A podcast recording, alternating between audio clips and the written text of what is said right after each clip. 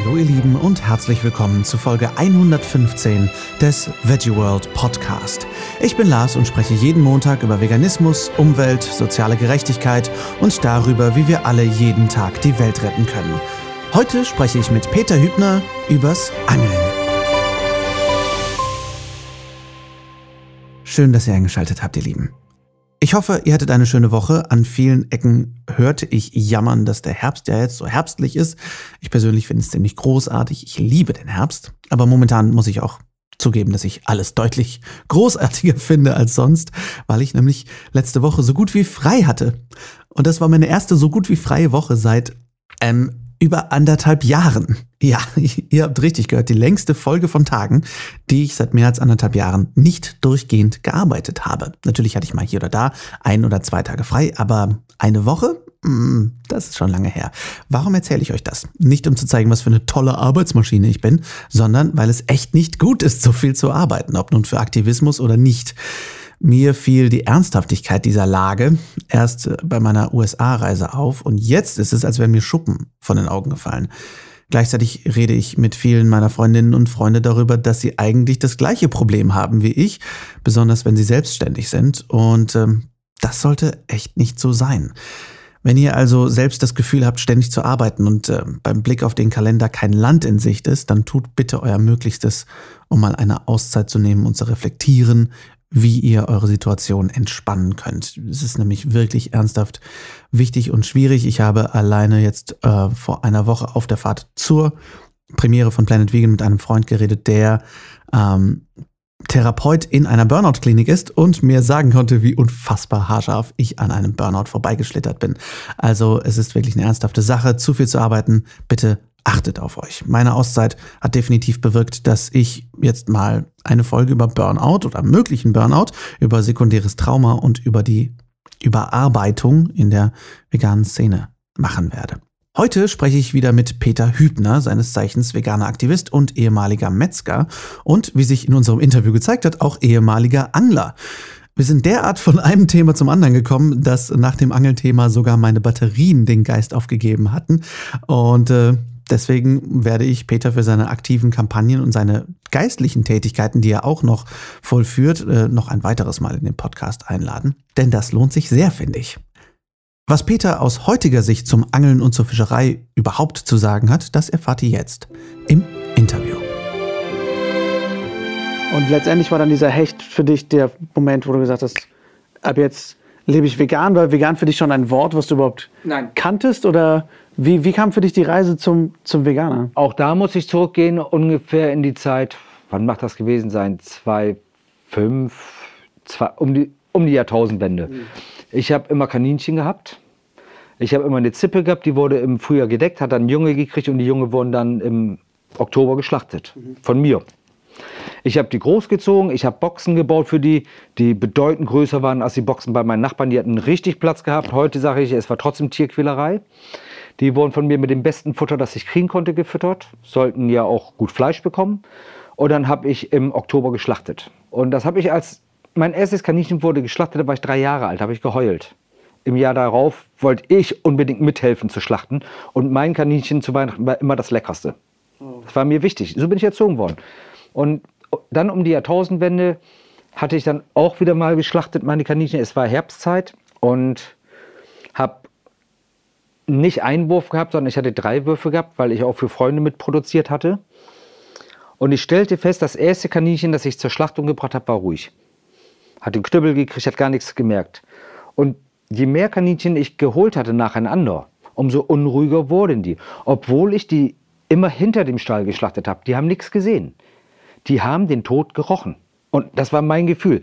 Mein Gefühl war irgendwann bei dem siebten Kaninchen oder achten Kaninchen, weiß ich gar nicht mehr genau, Du bist ein brutaler Mensch und die Tiere nehmen dich gar nicht mehr als ihren, ihrенjenigen wahr, der sie gehegt und gepflegt hat, sondern sie haben Angst vor dir. Und das war für mich ein Gefühl, das wollte ich nicht haben. Da fing das eigentlich zum ersten Mal an. Das habe ich aber mal weggetan und habe gesagt, nein Peter, wenn du Fleisch essen willst, dann musst du es töten. Du kannst nicht die Tötung jemand anders überlassen. Da kommen sie über den Schlachthof, wo sie bestialisch ermordet werden, wo sie nicht wertgeschätzt werden, dann besser du machst es als jemand anders. Warum soll ich jemandem Geld dafür geben, dass er für mich die Drecksarbeit macht? Denn nichts anderes ist das, was der Käufer macht. Der Käufer geht ins Geschäft und gibt das Geld ab an der Kasse, damit irgendjemand anders für ihn die Drecksarbeit macht. Und das Produkt soll nämlich so schön gestaltet sein, dass er es nicht erkennt. Ja, und da mit dem Kaninchen, wie gesagt, glaube ich, war der, glaube ich, war das der große Impuls zu sagen, funktioniert nicht. Ich habe aber Fleisch immer noch essen wollen. Und dann sagte meine Frau zu mir, Peter, was hältst du davon, wenn wir vegetarisch wären? Und habe gesagt, nein, vegetarisch ist für mich überhaupt, man sieht selten etwas so grauenvolles wie eine Legebatterie, wo Hühner leben, die kaum noch Fell und Federn haben, auf engstem Raum, die, die, die nur dafür legen, ihre Menstruation abzulegen. Die Kloaken sind vereitert, wo die Eier rauskommen. Das ist grauenvoll. Milchviehhaltung brauche ich keine großen Bilder zu machen. Wir kennen sie alle. Das ist eine Tierquälerei bis ins Letzte. Da habe ich gesagt, vegetarisch ist für mich überhaupt keine Alternative. Entweder ganz oder gar nicht. Ich kannte aber den Begriff vegan noch gar nicht. Ich wusste auch nicht, dass es das gab. Und meine Frau sagte mir, aber das ist doch der erste Schritt. Ich brauche keinen ersten Schritt. Entweder ich sage, Fleisch ist ein Produkt, das wir genießen dürfen, oder ich sage, Fleisch ist kein Produkt. Das ist die einzige Frage, die ich mir stelle. Ist Fleisch legitim, ja oder nein? Wenn ja, müssen wir dafür Sorge tragen, dass das Fleisch so sauber wie möglich produziert wird. Von daher denke ich mal, dass die Entwicklung zum Veganer schon sehr früh angefangen hat. Aber im Unterbewusstsein. Das, was ich immer sagte, Informationen waren da, aber die Erfahrung fehlte noch. Wenn mich zu dem Zeitpunkt jemand an die Hand genommen hätte und mich mit Informationen gefüttert hätte, ohne mich zu verurteilen, wäre vielleicht viel früher mein Schritt in Veganismus gewesen. Erinnere dich daran, dass sie sagte, ich wollte um die Jahrtausendwende in eine Tierschutzorganisation. Und die sagte immer, nee, nee, nee, nee, du hast Blut an deinen Händen. Stell dir mal vor, so eine Tierschutzorganisation hätte gesagt, du, pass auf, wir nehmen dich auf, aber du musst auch deinen Handel mal überdenken. Ja. Muss ich Veganer sein, um gegen Pelz zu sein? Muss ich Veganer sein, um gegen Zirkus zu sein? Muss ich Veganer sein, um gegen Massentiertransporte zu sein? Muss ich Veganer sein, um vielleicht auch gegen die Intensivtierlandwirtschaft zu sein? Nein, das muss ich nicht. Und wenn ich dagegen bin, dann habe ich die ersten Empathien entwickelt. Und wenn man mich jetzt aber vom Kopf stößt als Tierschützer und sagt, nee, du darfst diese Meinung ja gar nicht vertreten, du genießt ja davon. Ja, das ist schwierig. Was wurde dann erreicht? Genau. Lass uns doch die Leute abholen. Mhm. Lass uns ihnen die Augen öffnen. Das heißt, du hast irgendwann diesen Hecht nicht töten können und da war für dich der wenn ich nicht töten kann, war meine Aussage immer, wenn ich nicht töten kann, darf ich auch kein Fleisch essen.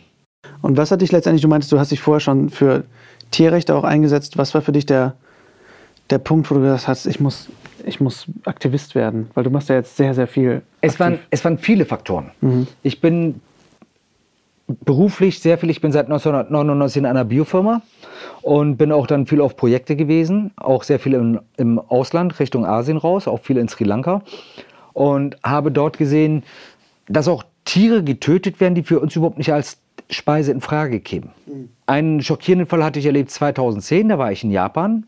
Da sind wir in ein Sushi-Restaurant gegangen und da schwammen die Fische in einem Aquarium. Sie lebten.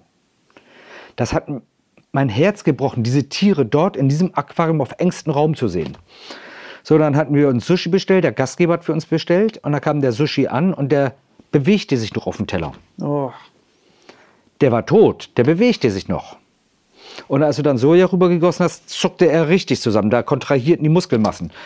Und die haben sich, man hat gemerkt, wie sich die Asiaten amüsiert hatten und geguckt haben, wie wir reagieren. Meine Mitkollegen wollten es nicht essen. Ich habe gesagt, naja, ich habe ja gesehen, ist ja getötet worden, Essig. Warum nicht? Und da habe ich ihn gefragt, warum macht ihr das? Warum habt ihr die Fische da? Warum tötet ihr sie nicht ordnungsgemäß? Und er sagte, wir sind eine Millionenstadt. Was glaubst du, wenn der Fisch hier tot ankommt? Wie viel alter Fisch hier ankommen würde und wie hoch die Lebensmittelvergiftungsrate hier wäre. Das ist Eigenschutz. Und das ist natürlich ein Argument, das ich vollkommen verstehe. Da stellte ich mir die Frage, ist das legitim, Fisch zu essen, wenn man ihn nicht selber fangt und tötet? Wenn er nicht selbst frisch ist? Hat man sich mal Gedanken gemacht, wo der Fisch herkommt, der in unseren Supermärkten liegt? Der kommt ja nicht von einem Angler, der mit seiner Angel ja. hier am Fluss sitzt und den Fisch fängt. Der eine Wildlachs. Der eine Wildlachs. Dafür angelst du 28 Tage für einen Wildlachs. ähm, nein, der kommt aus der Massentierhaltung oder aus der Aquakultur. Ja. Aber nehmen wir mal die Netzfischerei. Da werden kilometerlange Netze ausgefahren. Der Fisch verfängt sich da drin. Der Fisch atmet durch Bewegung. Dann läuft der Sauerstoff durch seine Kiemen durch. So atmet er. Wenn er sich nicht bewegt, atmet er nicht. Ergebnis? Er erstickt. Ein Fisch ertrinkt. Es klingt paradox. Ja. Und jetzt kommt der Hub. Das Netz wird hochgehoben. Hast du mal die Massen gesehen, die Tonnen, die da drin sind? Die, die noch leben, die Fische, die werden von ihren Artgenossen erdrückt. Die werden zerquetscht. Niemand käme auf die Idee, ein Schwein zu nehmen und zu sagen, ich erdrücke das mit 100 Kilo Gewicht, das sich langsam runterfährt. Das wäre unmenschlich. Beim Fisch akzeptieren wir das. Ja. Und jetzt kommt der Fisch an Bord und ein Teil davon lebt noch. Der wird aber nicht getötet. Das Tierschutzgesetz besagt auch bei den Fischen, dass eine ordnungsgemäße und sofortige Betäubung vor der Schlachtung stattfinden muss. Da nicht. Warum nicht? Es lohnt sich nicht bei 10 Milliarden Fischen, die du dann einfängst. Ne? 40 Prozent des gesamten Fischfangs verfüttern wir an unsere Nutztiere. Wir fischen unsere Meere leer. Wenn wir in dieser Art Fischfang weitermachen, haben wir in 25 Jahren keine Fische mehr in der Auswahl, dass wir sie als Speisefisch mehr anbieten können. Dann sind die Meere leer. Das ist absolut Wahnsinn. Gerade wenn du wirklich diese Bilder siehst von diesen riesigen Trawlern, die ja wirklich diese gigantischen Presswürste an Netzen da haben, ne, wo die Leute ja wirklich drauf langlaufen, weil die so gigantisch sind. Ne? Auch die Perversion. Der Captain und die Crew werden nach gefangenen Hubs bezahlt. Mhm. Ich hatte im Langelandbelt früher immer geangelt, wenn ich Dorsch haben wollte. Das war ein Top-Gewässer für Dorsch. Der hat dort geleicht.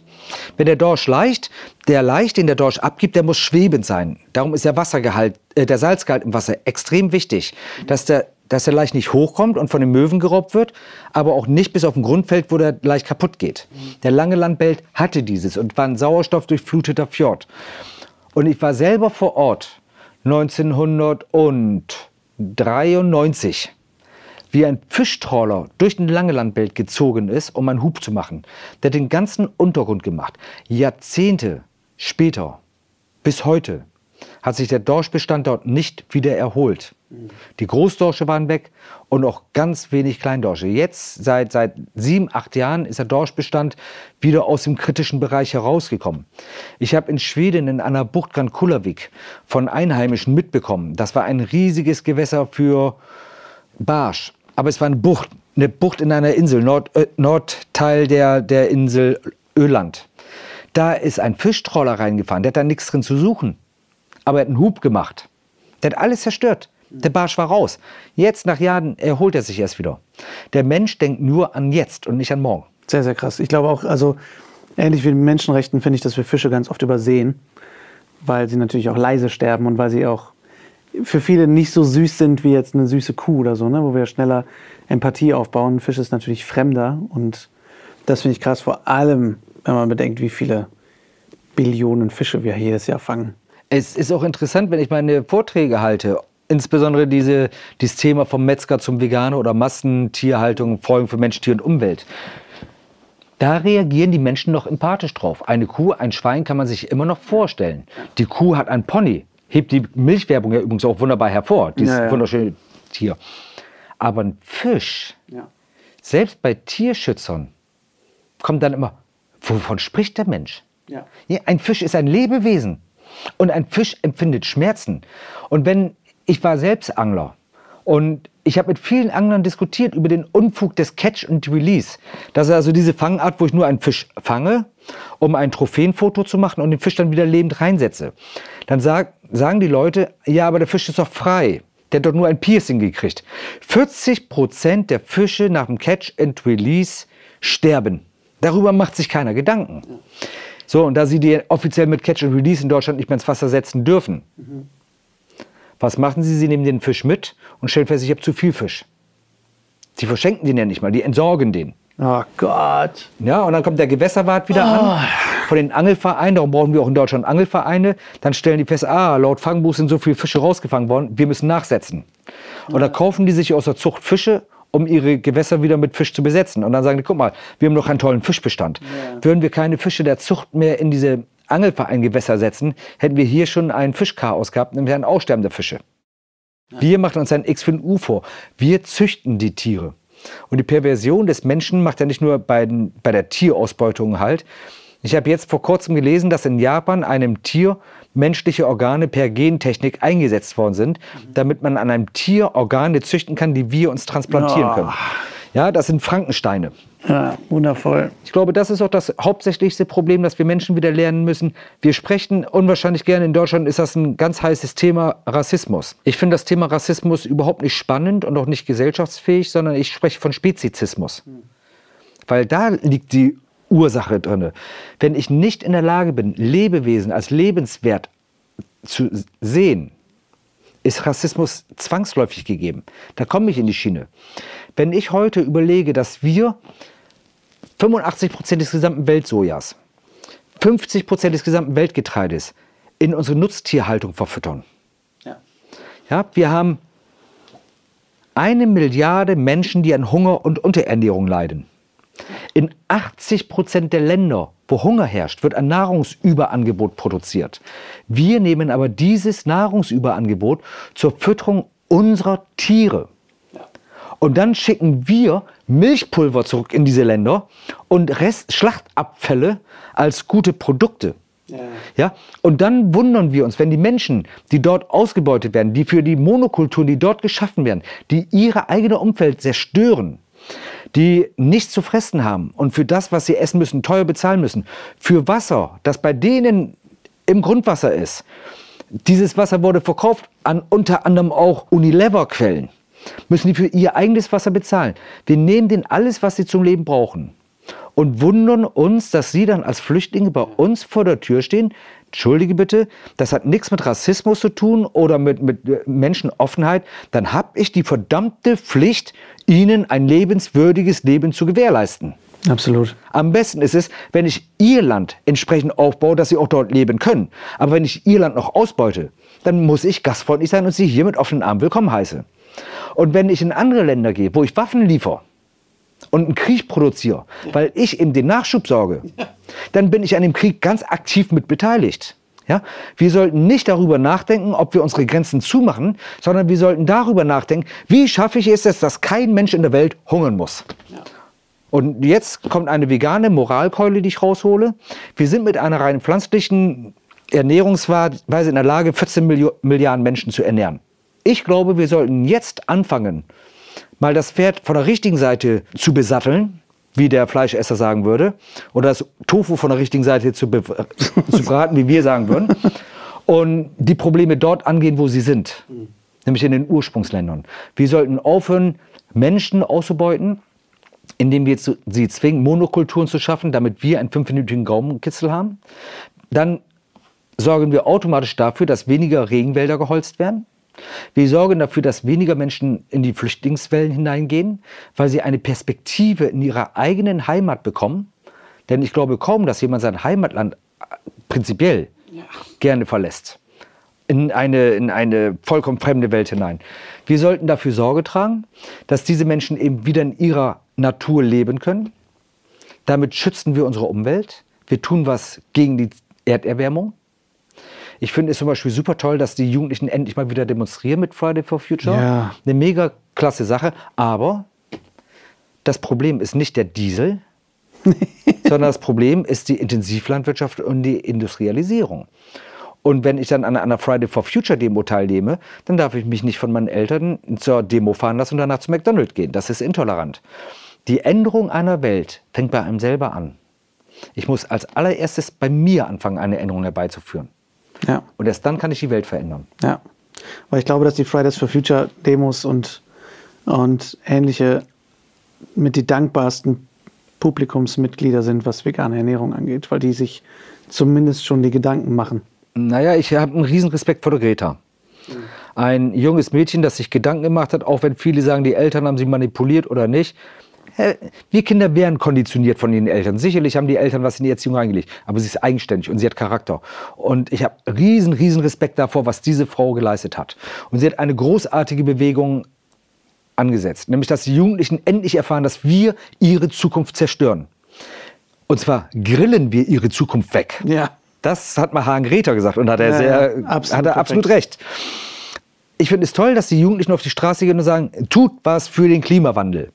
Aber ich glaube, ich brauche dir nicht erzählen, dass ein Politiker nichts tut, weil er von einer Sache überzeugt ist, sondern weil ihn nur Wählerstimmen interessieren. Ja. Die Jugendlichen müssen begreifen, dass sie den Protest machen müssen und auf Themen aufmerksam machen müssen. Aber sie müssen auch ein Vorbild sein. Absolut. Und dann kommen wir voran. Ich habe bei mir auf meiner Internetseite ein Video gepostet, wo eine jüngere Kassiererin zu einer älteren Dame sagt, die sich eine Plastiktüte gekauft hat. Oh, du zerstörst die Umwelt. Und dann sagt sie, Entschuldigung, ich habe mein Einkaufsnetzhaus vergessen. Aber ich benutze die Plastiktüte öfter. Und sagt die junge Kassiererin zu ihr, das ist eine fiktive Geschichte. Ihr habt doch die ganze Umwelt zerstört, euch interessiert das nicht. Und sagt die ältere Dame, ja, weißt du, als wir klein waren, da sind wir mit Milchkannen zum Bauern gegangen und haben die Milch in Milchkannen geholt. Unsere Schulhefte, die wurden weitergegeben an die nächsten Jahrgänge. Unsere Kleidung wurden an unsere Geschwister weitergegeben. Wir haben eigentlich mehr oder weniger recycelt. Ähm, ich denke, wir sollen aufhören, Schuldzuweisungen zu machen. Ja, die ältere Generation hat Raubbau gemacht. Ich denke an Kohle, keine Frage. Aber ich glaube, jede Gesellschaftsform hat seine Vor- und seine Nachteile. Und wir sollen uns jetzt endlich mal auf das besinnen, was uns nach vorne bringt, ökologisch und auch empathisch, indem wir das Gute sehen. Lasst uns doch aus der Vergangenheit nehmen. Wir können Recyclingmaterialien machen. Wir brauchen nicht unbedingt immer Markenklamotten der besten Generation. Wir sollten uns darüber Gedanken machen, dass viele, viele Billigprodukte durch Kinderarbeit entstehen, wo Kinder ausgebeutet werden. Wir sollten uns mal Gedanken machen, ob es wirklich notwendig ist, dass wir alles in Plastik verpacken. Wir sollten mal gucken, ob wir nicht wieder ein Großgebinden in die Geschäfte liefern, dass von dort in Papiertüten abgefüllt wird. Ja. Wir haben vieles in der Hand. Das ist halt das Ding. Ne? Ich glaube, wir vergessen, dass, wie viel Macht wir eigentlich haben als Einzelpersonen. Ne? Und da haben wir eben schon vom Interview drüber gesprochen, wo du erzählt hast, dass du mit Fischern gesprochen hast über Robben ja. Tötung. Vielleicht magst du das nochmal erzählen, weil das für mich ein perfektes Beispiel dafür, dass du als Einzelperson Macht hast, Dinge zu verändern. Genau, ich hatte in einem Naturschutzreservat, ähm, da war Stellfischerei erlaubt. In dem Bereich, da gab es zehn Fischer, die Stellfischerei betrieben haben auf Heringe. Was ist Stellfischerei für die? Stellfischerei sind Netze, die, an, die stationär angebracht sind. Also das sind dann quasi... Ähm, entweder Bojen mit Gewicht unten dran oder Stöcker, wo man ein Netz anspannt in einer, in einer U-Form, wo die Fische dann reinschwimmen und nicht wieder rauskommen. Und wenn ich das Netz aufnehme, schließe ich das quasi wie so eine U und ziehe die Schlinge dicht und hole die Fische rein. Schwarmfische, die zum Leichen in bestimmte Bereiche gehen, fängt man damit wunderbar wie Heringe, die immer in eine gewisse Region schwimmen und dann eine Schwimmrichtung haben. So, das Problem ist nur, in dem Bereich gab es Seehunde, und äh, Robben, die sind natürlich diesen Schwärmen hinterhergelaufen, weil das deren Nahrung war. Klar. Und die Jungtiere kannten sich mit den Netzen nicht gut aus. Alte Tiere sind sogar in der Lage gewesen, aus dem Netz Tiere zu fischen, aber die jungen Tiere nicht. Und wenn die sich dann in so einem Netz verfangen haben, sind die elendig ersoffen. Die Fische haben das in Kauf genommen, für die waren ja die Seehunde sowieso nur Futterrivalen. Und dann hatte ich mal mit denen gesprochen und habe gesagt, Mensch, das sind so possierliche Tiere, lasst das doch. Der Hafen ist zwei Kilometer, anderthalb bis zwei Kilometer von den Robbenbänken entfernt fahrt doch die Touristen raus und zeigt ihnen die Robben, da verdient ihr mehr Geld mit. Es hat lange, lange Diskussionen gegeben und dann hatten sich zwei Fischer mal dieses Experiment gewagt und hatten gesagt, okay, wir machen die Saison. Am Ende der Saison hatten die gesagt, die haben in der Zeit von Mai bis September mehr Geld mit Tourismus verdient als im ganzen Jahr Fischfang weil sie nicht nur die Fahrt raus hatten, eine kurze Fahrt, sondern sie haben dann Kaffee und Kuchen an Bord verkauft. Die haben sich vor den Seehund eine Dreiviertelstunde bis eine Stunde vor Anker gelegt. Der Motor war aus. Sie haben keine Kosten produziert. Die Touristen, die an Bord waren, waren ruhig, die waren fasziniert von den Tieren, die haben Fotos machen können. Die Tiere fühlen sich nicht gestört, weil man ausreichend Abstand hatte. Es war eine gute Symbiose zueinander. Aktuell gibt es noch einen Stellfischer in dieser Region, der aber nicht mehr in diesem Reservat fischen darf, weil sonst hat er Probleme mit den Nachbarn und den anderen Anglern. Die verdienen jetzt alle mit Tourismus ihr Geld. Ja. Das ist für mich ein Riesenerfolg. Absolut. Ich glaube, ich kann einen Menschen zu etwas bewegen, wenn ich ihnen eine andere Perspektive aufzeige. Wenn ich heute mit den Landwirten über Intensivlandwirtschaft spreche, dann blockieren die Landwirte, weil die denken, ich will ihnen ihre Existenz rauben. Das möchte ich gar nicht. Ich möchte ihnen andere Möglichkeiten aufweisen. Aber ich kann nicht ein Pauschalangebot bieten, weil jedes Gebiet, jeder Landwirt ist unterschiedlich geschickt. Man muss gemeinsam sich zusammensetzen und Lösungen suchen. Man muss in den Dialog reingehen. Das bedeutet aber für uns Tierrechtler auch, dass wir vielleicht auch in Kauf nehmen müssen, dass der Umstieg nicht von jetzt auf gleich klappt, sondern ein fließender wird. Ich nehme das typische Beispiel Wiesenhof und Rügenwalder Mühle. Ja. Beide haben sie vegane Angebote. Wiesenhof ist ein Konzern, wo ich die vegane Wurst nicht kaufen würde. Ich habe sie probiert, die schmeckt mega klasse, keine Frage. Aber ich möchte sie nicht kaufen, weil die Firmenphilosophie Ist ja auf reine Tierausbeutung ausgebaut. Bei Rügenwalder sieht es aber so aus, dass sie schon sehr früh angefangen haben, auf die vegetarische Schiene zu gehen und jetzt veganisieren wollen und eigentlich aus den tierischen Produkten mehr oder weniger aussteigen wollen, Stück für Stück. Ich spreche über einen Industriezweig. Da muss eine Umstellung langsam gehen. Rügenwalder geht für mich den absolut guten Weg und solche Firmen, die diesen Ausstieg treiben wollen, unterstütze ich. Ja, vor allem haben die ja auch angefangen, in den Dialog zu gehen, dass sie auch weniger Soja nehmen wollen, mehr Erbsenprotein nehmen genau. wollen, was sie halt auch lokaler anbauen können und so weiter und so fort. Und die ja wirklich, jetzt habe ich ja letztens gelesen, auch ihre Fleisch-Currywurst aus dem Programm nehmen, um eine vegane Alternative zu entwickeln. Und sie gehen noch einen Schritt weiter. Ähm, Rügenwald hat damals vegetarisch alles aufgebaut. Da wurde sehr viel Eiklar genommen, ja. was auch Quälerei ist. Das ist denen auch bewusst. Und die haben ganz deutlich gesagt, die möchten dies vegetarisch mit also durch vegan ersetzen. Sie arbeiten dran. Ja. Und das finde ich eine absolut tolle, tolle, tolle Sache. Und darum müssen solche Betriebe unterstützt werden. Aber ein ganz klarer Aufruf, als ich vegan wurde, gab es nur sehr wenige Firmen, die vegane Produkte hergestellt haben. Und die meisten schmeckten nicht. Man hat viele falsche gekriegt. Es gibt aber gute Pioniere im veganen Bereich. Und ich rufe alle dazu auf, unterstützt sie. Ich habe jetzt Rügenwalder genannt. Ich nenne eben kurz durch die Bank ein paar Namen. Ergänze gerne, falls ich jemanden vergesse. Unterstützt Typhoon, Lord of Tofu, Wheat Tea, wie sie alle heißen. Äh, Happy Meat, ähm, unterstützt sie. Happy Cheese von mir aus auch noch. Unterstützt sie. Das sind Pioniere im veganen Bereich. Irgendwann ist es so, dass in den Supermärkten die konventionellen Großfirmen, die aktuell eine vegane Schiene auflegen und ihre Regalplätze belegen, diese veganen Produkte immer mehr rausziehen. Und die sind dann nicht mehr vorhanden. Und dann suchen wir unsere veganen Pioniere, um Produkte zu kriegen und finden sie nicht mehr, weil sie pleite gegangen sind. Ja. Das typische Beispiel dafür möchte ich nennen Ben Jerry. Mhm. Bei uns in, den, in einer Supermarktkette gab es lange Jahre ein Eis, das hieß Valsoja. Ein super tolles Eis, vom Geschmack her gut. Pioniere auch in dem Bereich der veganen Eissorten und günstig. Und dann hatte man im letzten Jahr Ben Jerry dort im Angebot geholt. Und alle in unserer veganen Gruppe haben gejubelt. Ich habe gesagt, Freunde, kauft bitte nicht Ben Jerry. Ben Jerry hat sich an Unilever verkauft.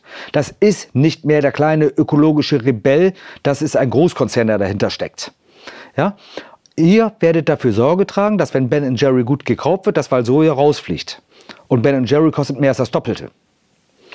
Und alle haben mich ausgelacht. Da habe ich gesagt, Freunde, es gibt nur Regalplätze. Es gibt so viele Regalplätze für Eis.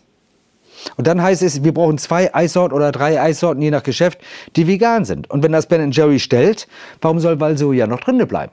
Ja. ja. Jetzt ist es so, Valsoja ist raus. Es gibt bei uns nur noch Ben Jerry zu kaufen in dieser Supermarkette. Und das ist super teuer.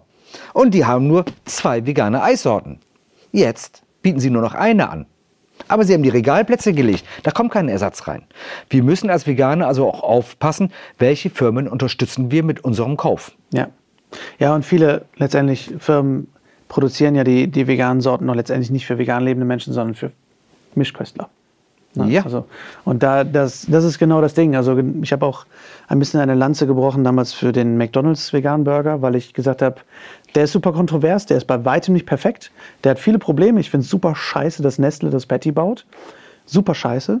Der ist aber nicht für Veganer gemacht. Der ist halt für Menschen gemacht, die Fleisch essen und jetzt plötzlich diese vegane Option haben. Und ähm, ich finde es echt noch nicht perfekt, aber es ist. Und McDonalds ist nochmal eine andere Sache, weil die werden mit Sicherheit nicht komplett auf vegan umstellen, wie man es vielleicht bei Rügenwalder sieht. Aber es ist, ich finde es schwierig, nur in Schwarz-Weiß zu denken. Weißt du, was ich meine? Wir hatten eine sehr lebhafte Diskussion über den McDonald Burger gehabt in einem Bereich der Speakers nach einer großen Messe, wo wir danach nochmal zusammengekommen sind. Ähm, meine persönliche Meinung ist, ich möchte den Burger nicht essen, eben weil es von einer Firma kommt, die ich nicht unterstützen will. Ich selber besuche McDonald's nur auf der Autobahnraststätte, wenn ich auf Toilette muss und lasse denen da, was sie verdienen. Aber ich möchte denen kein Geld da lassen. Aber ich finde es sehr schön für Jugendliche, die mit ihren Freunden durch die Stadt gehen, die dann sagen, wir gehen zu McDonald's und der andere Jugendliche, der Veganer ist, äh, kann entweder nicht mit reingehen oder kriegt nichts zu essen oder guckt zu, dass er eine Alternative hat und dann nicht außen vor steht. Und für Einsteiger im veganen Bereich ist es auch gut, dass sie die Möglichkeit haben, noch etwas zu bekommen. Oder für den, der auf der Autobahnraststätte fährt, dass er überhaupt was bekommt. Weil wir haben die Problematik, dass die Autobahnraststätten gesetzlich nicht verpflichtet sind, auch einem Veganer Speise anbieten zu müssen. Habe ich wieder gemerkt dieses Wochenende. Ich würde mich, aber wie gesagt, ich persönlich würde ihn nicht nehmen. Ich stehe dem Bürger mit sehr viel gemischten Gefühlen entgegen. Ja. Wenn wir eine Diskussion führen und du sagst zu mir, Peter, verteidige den Bürger, werde ich es tun. Wenn du sagst, ähm, bring ihn in den Misskredit, kann ich es auch tun. ich habe für beide Seiten Argumente ja, ja, und ich glaube, entscheiden muss am Ende der Verbraucher. Was ich aber auf jeden Fall gut finde, ist, dass wir Veganer wahrgenommen werden. Und dass wir wahrgenommen werden müssen, ist ganz klar und wirklich allerhöchste Eisenbahn. Allein letzte Woche gab es wieder zwei Fälle von kontaminierten tierischen Lebensmitteln in Deutschland, von denen ich allein schon mitbekommen habe. Und äh, deswegen ist es wichtig, dass wir aufstehen und etwas tun. Glücklicherweise passiert es aber auch. Seit letzter Woche wird in Berlin sowie in zahlreichen weiteren Städten rund um die Welt demonstriert und friedlich rebelliert, nämlich bei Extinction Rebellion. Äh, meine liebe Frau Nicole war in Berlin mit dabei, hat sich unter anderem ans Bundesumweltministerium geklebt. Ja, ihr habt richtig gehört. Und äh, mit Pressesprechern des Ministeriums geredet und, und, und. Es ist sehr viel passiert. Ähm, auch sehr spannend. Wenn ihr möchtet, können wir darüber auch mal berichten. Äh, über Extinction Rebellion werden wir auf jeden Fall berichten. Es passiert jedenfalls glücklicherweise auch derart viel, dass es auch wichtig ist, dass wir in unseren Bemühungen nicht nachlassen. Ohne dabei zu vergessen, auf uns selbst zu achten, damit wir nicht kaputt gehen. Ganz wichtig. Wenn ihr mehr von Peter und seiner Arbeit erfahren möchtet, schaut gerne in den Shownotes nach, da findet ihr alle offiziellen Kontakte und Infos von ihm und über ihn. Ich hoffe, die Folge hat euch gefallen. Schreibt mir wie immer gerne eure Fragen, Themenwünsche und Gedanken an lars.veggieworld.de. Das schreibe ich auch nochmal in die Shownotes auf Wunsch von euch, weil einige Menschen anscheinend diesen Teil nicht hören und einfach direkt zu den Shownotes gehen. Schön, dass ihr in unsere Shownotes guckt, auf jeden Fall. Äh, oder schreibt mir direkt bei Instagram at larswalterofficial und folgt uns auch gern at officialveggieworld. Am kommenden Samstag, dem 19. Oktober, bin ich zum Beispiel auf der Veggieworld in Zürich, das erste Mal Mal und halte um 12 Uhr meinen Vortrag Everyday Heroes. Ich freue mich sehr auf euch. Vielen herzlichen Dank für eure ganzen E-Mails und Nachrichten, die ich bekommen habe in den letzten Wochen übrigens. Ich freue mich da immer sehr drüber. Vielen Dank für die langen, langen E-Mails, die ich teilweise bekommen habe. Und ich finde es ja schön, wenn Leute sich heutzutage noch Zeit nehmen für eine lange E-Mail. Das ist fast, als würde man einen Brief kriegen. Und ähm, ja, vielen Dank auch für eure konstruktive Kritik, die ich auch teilweise bekomme. Großartig. Ich freue mich da immer drüber. Ich versuche auch immer möglichst angemessen darauf zu reagieren. Manchmal fehlt es mir etwas an Zeit, aber ich versuche mir diese Zeit jetzt mehr zu nehmen. Auch da wieder. Ähm, Hashtag Burnout und so. Äh, also es ist auch wichtig, dass wir da einfach im Austausch bleiben. Es ist mir auch sehr wichtig, dass ihr mir eure Gedanken schreibt. Und diesen Input nehme ich natürlich auch und denke darüber nach und versuche was draus zu machen. Dementsprechend werden wir auch in Zukunft eine weitere Folge zum Thema Honig und Wildbienenschutz und so weiter machen, denn das Thema scheint euch sehr am Herzen zu liegen. Und da gab es auch einige Infos und gute Kritik, die ich bekommen habe zu unserer letzten Honigfolge. Und dementsprechend werden wir dazu auch noch zukünftig etwas machen.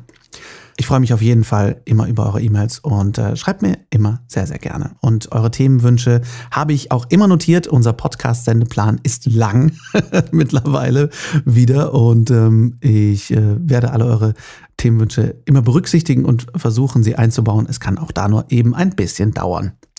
Wir hören uns nächsten Montag wieder. Da spreche ich mit Ernährungswissenschaftler Tim Ritzheim über vegane Ernährung in Kindergärten. Ein sehr heikles Thema. Bis dahin rockt die kommende Woche. Lasst uns aufstehen und loslegen für die Tiere, für die Umwelt und für uns alle. Viel Spaß beim Weltretten.